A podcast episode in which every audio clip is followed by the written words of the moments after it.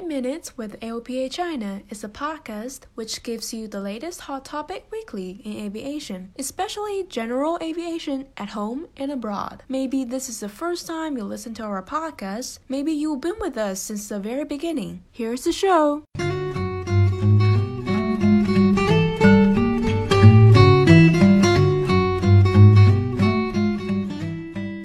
Hello, everyone. You're listening to 5 Minutes with AOPA China. I'm Claire. Hi, this is Nick.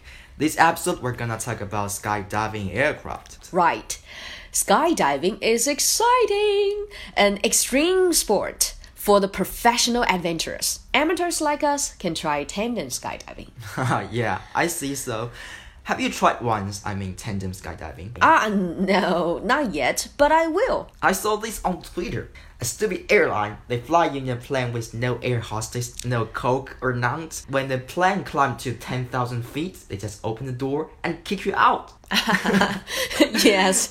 Uh, first of all, allow me to introduce one of the skydiving quote unquote airline to you. Tianjin Jingjing Aviation. Their skydiving business started more than one year ago. Almost 3,000 have checked the box on their bucket list. I would like to be one of them. And Mr. Dou Ruchao, the president of Jingjing Aviation, has been a friend of AOPA China for a few years. We're so delighted to have him with us as a guest for our podcast. Yes, and before we dive into our conversation with him, let's introduce a few skydiving aircraft.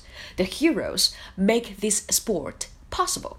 Yes, the first have to be Cessna 182. It is no limousine, however. These little guys are the workhorses of skydiving industry. As they're cheap to run and don't need a long runway, they can head to the jumpable altitude within 30 minutes and you're ready to go. Yes, 182 has been in production since 1956 and still enjoys the raging popularity. Another popular jump aircraft is the Skyvan.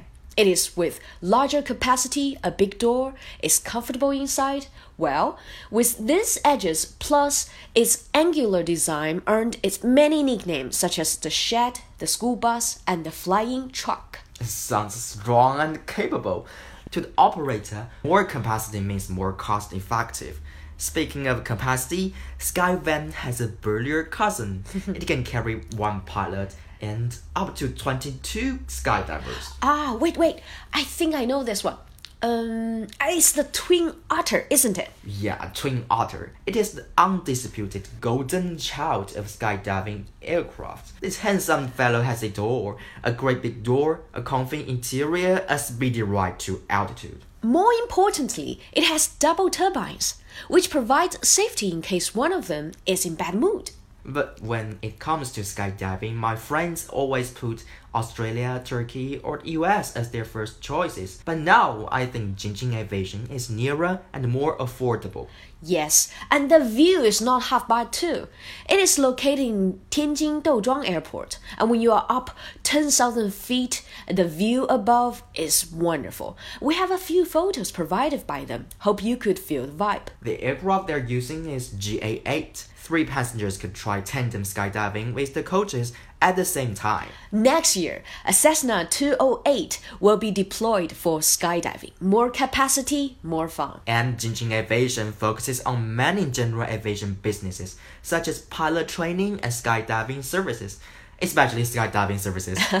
I have heard it is very hard to get a reservation during the peak times. Especially in August, September, and October, according to Mr. Dou Ruchao. Don't forget to reserve ahead of time. Mr. Dou is this aviation guru, pilot, and aircraft owner too. In Jingjing Aviation, there are 19 aircraft and 13 different types. Wow. Types.